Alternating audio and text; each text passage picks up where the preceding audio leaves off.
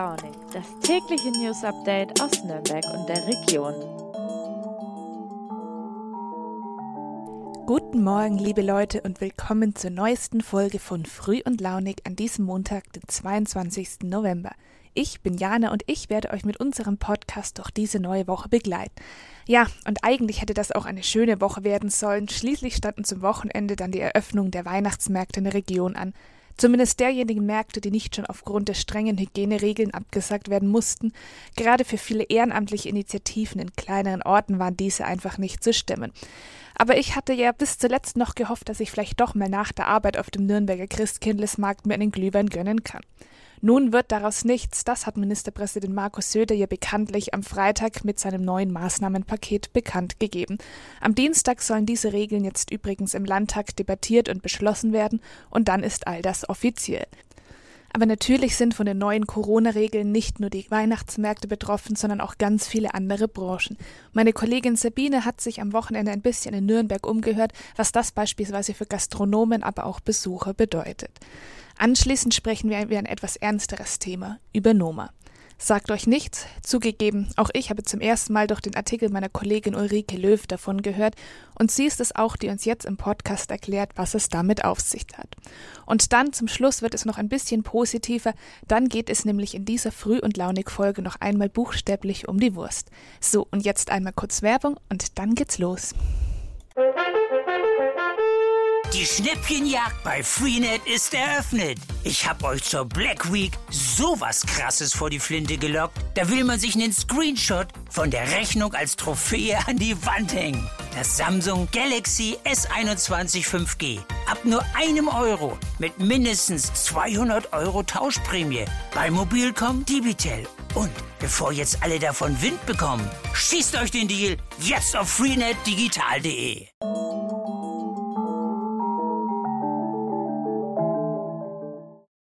2G-Regel, Sperrstunde, Kontaktbeschränkung für Ungeimpfte. So lässt sich für die meisten der Corona-Wellenbrecher zusammenfassen, den Ministerpräsident Söder am vergangenen Freitag angekündigt hat.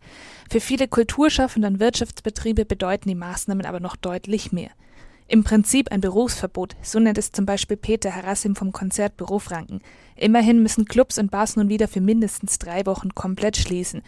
Konzerte und andere Veranstaltungen dürfen nur noch bei maximal 25 Prozent Auslastung stattfinden. Auch David Lodi vom Club Stereo hat zwar Verständnis für die Maßnahmen angesichts der Situation in den Krankenhäusern, eine wirtschaftliche Katastrophe ist die Schließung für viele Clubs aber dennoch. Die einzige Chance für sie wären finanzielle Hilfen der Regierung, die dann aber möglichst auch noch dieses Jahr kommen müssten. Aber auch Schausteller und Gastronomen müssen nun wieder mit neuen Einschränkungen leben. Letztere wurden von der Absage der Weihnachtsmärkte in Bayern hart getroffen.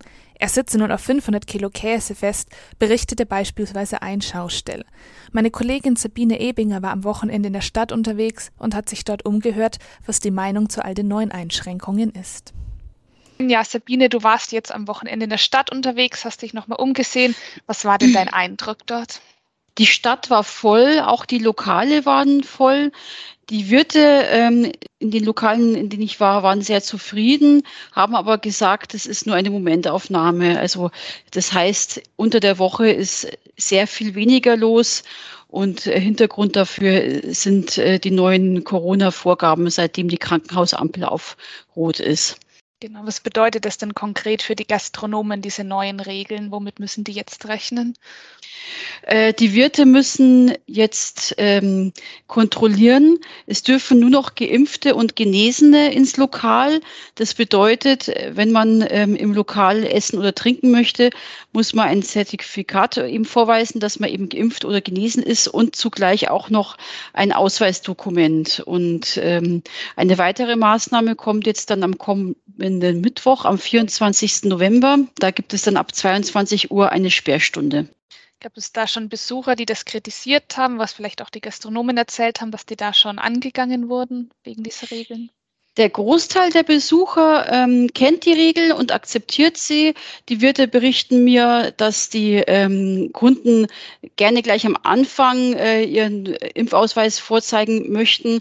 Also eigentlich ist es kein Problem, aber es gibt wenige äh, Gäste, die das eben nicht äh, akzeptieren wollen und die sorgen dann für erheblichen Ärger und auch für Frust. Die müssen dann des Hauses verwiesen werden, weil sie nicht bedient werden dürfen. Wie ist es dann mit den wirtschaftlichen Konsequenzen? Gehen die davon aus, dass das in den nächsten Wochen noch schwieriger wird, da genug Einnahmen zu generieren? Oder funktioniert es so, dass man trotz der 2G-Regel noch als Gastronom was verdienen kann? Ich habe mit Thomas Förster, das ist der Wirt vom Bratwurst Russland, gesprochen. Er ist gleichzeitig auch der Vizepräsident des Bayerischen Hotel- und Gaststättenverbandes DEHOGA. Und er hat sich umgehört bei seinen Kollegen. Die haben schon jetzt bis zu 50 Prozent weniger äh, Umsatz. Und ähm, er glaubt, dass es noch ähm, schlimmer wird in den nächsten Wochen. Er sagt, es ist eine Katastrophe neben diesen neuen 2G-Regeln wurde ja auch sämtliche Weihnachtsmärkte in Bayern abgesagt. Hast du da auch ein bisschen bei den Leuten nachgefragt, was die davon halten, wenn es jetzt keinen Christkindesmarkt gibt? Der Vizepräsident des Bayerischen Hotel- und Gaststättenverbandes, äh, die Hoga, Thomas Förster, äh, war sehr schockiert von der kurzfristigen Absage und hat mir auch gesagt, er ist fassungslos. Er sagt, die Schausteller haben alles aufgebaut, dekoriert und geschmückt und äh, jetzt wurde eben kurzfristig der Markt abgesagt. Er sagt, äh, mir blutet das Herz, da geht es um Existenzen. Und der Thomas Förster äh, spricht sich dafür aus, ähm, dass die Schausteller jetzt eine schnelle Unterstützung brauchen von der Regierung. Und ähm, er sagt eben auch, es ist ein Trauerspiel, die Schausteller tun mir so leid. Ja, vielen Dank, liebe Sabine, für diese Einschätzung der Lage. Ich weiß nicht, wie es euch geht, aber ich fühle mich bei all dem ein bisschen zurückversetzt in den Herbst 2020, als die Situation genauso war mit Wellenbrecher, Lockdowns und den immer strengeren Maßnahmen, mit dem Unterschied, dass damals eben noch keine Impfungen für die Leute vorhanden waren. Umso frustrierender ist es nun, dass die Pandemie eben immer noch nicht überwunden ist und dass wir wieder zurück in diese Zeiten fallen müssen.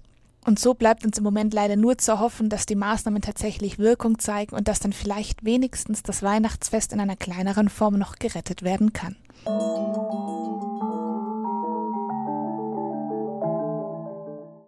Noma. Diesen Begriff haben vermutlich nur die wenigsten in Deutschland schon mal gehört.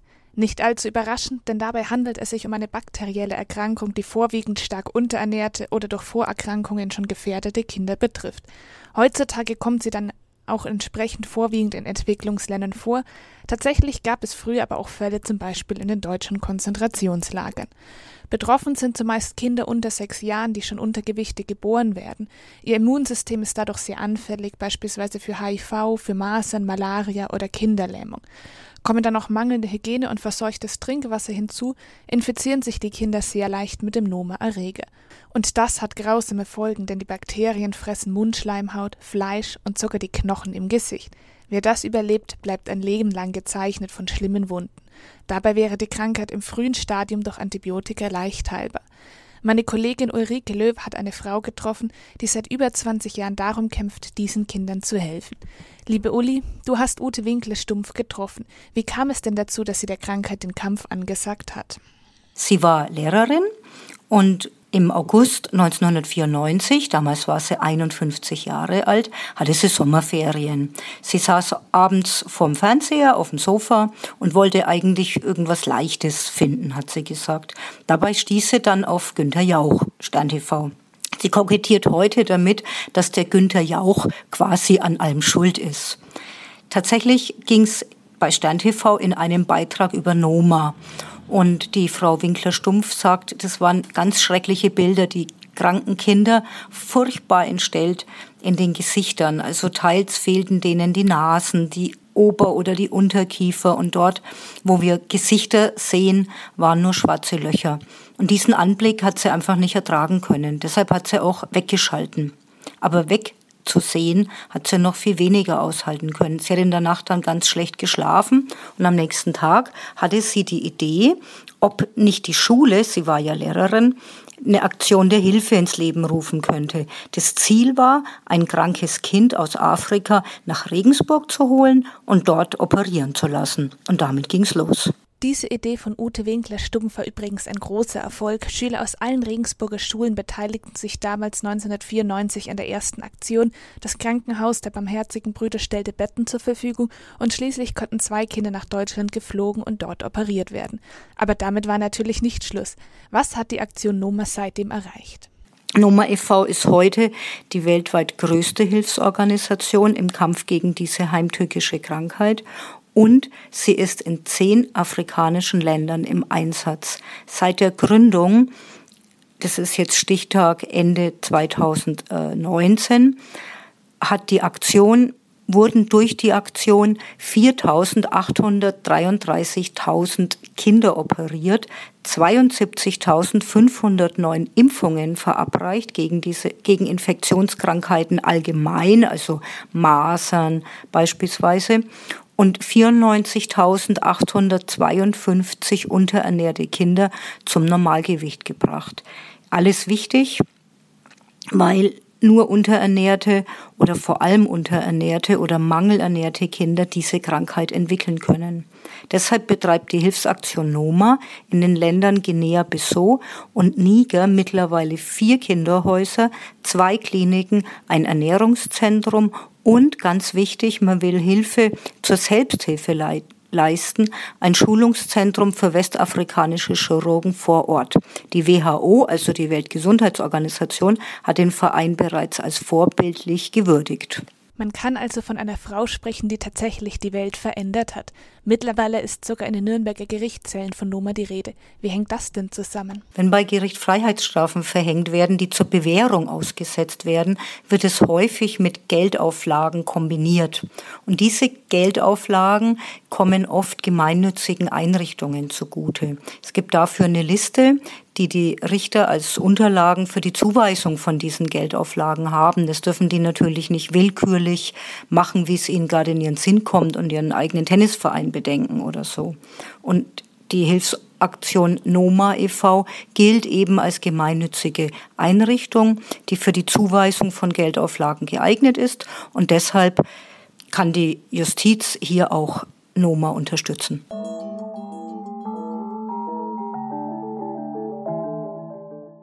Na, wer von euch war schon mal im Berliner Currywurstmuseum? Oder vielleicht in Köln im Schokoladenmuseum? Falls ihr zu den Menschen gehört, für die Essen definitiv Hochkultur ist, werdet ihr künftig auch in Nürnberg fündig. Denn dort gibt es nun ein Museum, in dem sich alles um die Wurst dreht, ob das nun drei im Weckler sind oder sechs auf Kraut. Der Schutzverein Nürnberger Bratwürste hat immerhin 15 Jahre an dieser Idee gearbeitet und nun schließlich die passende Location in der Innenstadt gefunden. Die Stadt Nürnberg fand das so super, dass sie prompt eine Straße dafür umbenannt hat. Dort, wo der Trödelmarkt bislang an den Henkersteg angrenzte, befindet sich nun die Bratwurstgasse. Die ist vermutlich gleichzeitig auch die kürzeste Straße der Stadt. Es gibt dort nämlich nur die Hausnummer 1. Ich war als Fotografin bei der Öffnung dabei und ein bisschen überrascht von dieser Umbenennung zu hören. Normalerweise gibt es bei so etwas monatelange Diskussionen mit den Anwohnern und am Ende wird die Straße nach einer berühmten Persönlichkeit benannt, von der die meisten Bewohner viel zu wenig wissen, meistens auch ein Mann. Und so habe ich mir gleich Daniel Frank geschnappt, der für die CSU im Stadtrat sitzt und ihn gefragt, wie es denn dazu kam. Sie haben mir den Antrag gestellt, dass die Gasse hier zur Bratwurstgasse umbenannt wird. Wie kam es denn überhaupt zu dieser Idee?